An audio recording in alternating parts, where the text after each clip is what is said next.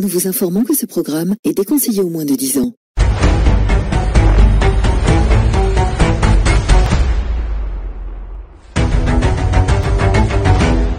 Sur leur piste. Disparition inquiétante, crime passionnel ou tuerie parfaite, plonger au cœur des crimes les plus sordides à ce jour non élucidé et percer les secrets des faits divers qui ont marqué les Français. Bienvenue dans la trace des tueurs familiaux, bienvenue sur leur piste.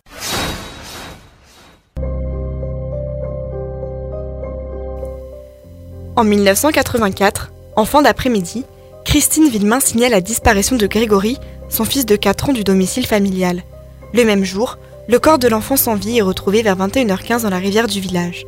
Le détail d'une histoire familiale qui a hanté toute une génération avec Shana Foromo.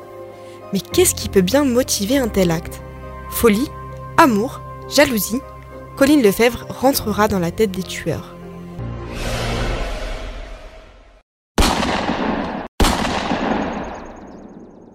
L'affaire Grégory est une histoire aussi inquiétante que fascinante qui fait travailler les enquêteurs depuis plus de 37 ans. Aujourd'hui, une piste semble enfin être privilégiée. Le détail des faits avec Shana Foromo. La minute du crime. Le 16 octobre 1984, Grégory Villemain, 4 ans, joue dans le jardin de la maison familiale à Lépan-sur-Vologne.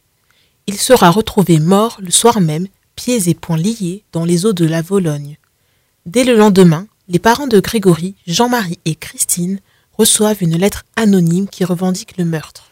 J'espère que tu mourras de chagrin, le chef. Ce n'est pas l'argent qui pourra te redonner ton fils. Voilà ma vengeance, pauvre con. Des insultes comme celle-ci, les parents du petit Grégory en reçoivent depuis plus de deux ans. L'auteur de ce crime se fait appeler le Corbeau. Qui est-il? Cela fait 37 ans que les scientifiques tentent de résoudre cette affaire. Concrètement, on ne sait pas le motif de ce meurtre, mais le père de Grégory est considéré par son entourage comme celui qui a réussi. Il est donc certain que le corbeau est une personne de la famille. Et ça se confirme lorsque Bernard Laroche, le cousin de Jean-Marie Villemain, est accusé par sa belle-sœur. Le lendemain de son témoignage, Muriel Boll se rétracte et accuse la police d'avoir fait pression. Peu de temps après, le juge chargé de l'affaire se penche sur la mère du petit Grégory, Christine suite à des témoignages des trois de ses collègues qui affirment l'avoir vu poster une lettre la veille du meurtre de Grégory. Elle sera innocentée huit ans plus tard par manque de preuves. Depuis, plus rien, jusqu'à récemment le 23 avril 2021. Un rapport d'expertise en stylométrie affirme qu'il y a une forte probabilité que Jacqueline Jacob, la tante de Grégory, soit le corbeau. D'après leur analyse, il y avait au moins cinq corbeaux, et Jacqueline serait l'autrice de la fameuse lettre de revendication du meurtre. L'affaire est toujours en cours et les parents de Grégory, eux, préfèrent rester silencieux. Merci Chana. Nous nous sommes déjà tous demandé ce qui se passe dans la tête d'un tueur, tous s'interroger sur la personnalité de ces hommes et leur motivation à passer à l'acte. On vous emmène dans les coulisses du crime avec notre spécialiste, Colline Lefebvre. Dans la tête des criminels,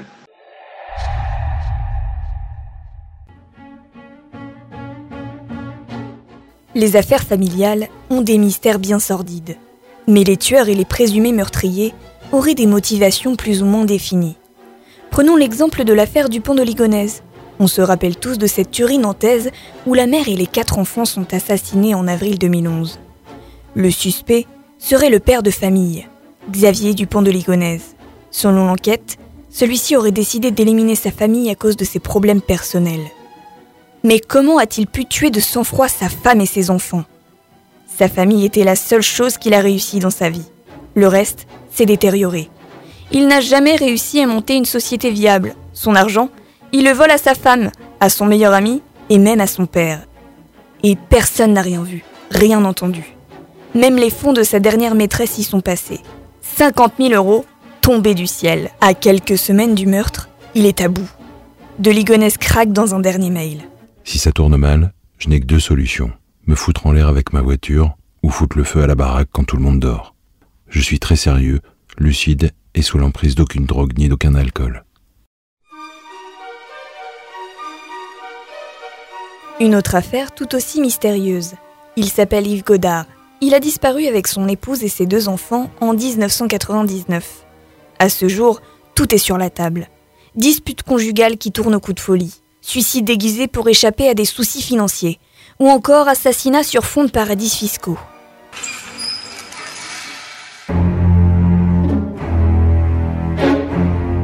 Une dernière pour la route, où la démence y est peut-être pour quelque chose.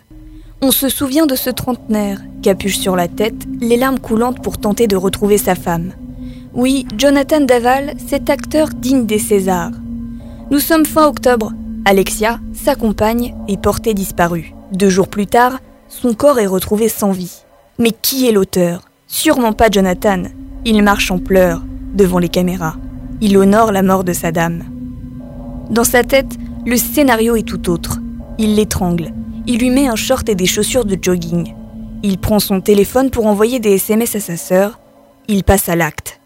Il tente de la calciner, mais Daval est pris à son propre piège. Ce caméléon qui s'adapte à toutes les situations a tout caché pendant trois ans. Mais il avoue, en novembre 2020, dans sa tête, tout est flou. Une expertise psychiatrique révèle qu'il a une pathologie de personnalité de type obsessionnel. Il est instable, il peut craquer à tout moment. Tous ces troubles dateraient de son enfance. Conscient ou inconscient, ces actes criminels ne pourront pas tous être percés. Merci Colline, à très bientôt. En attendant, faites attention aux membres de votre famille et prenez soin de vous.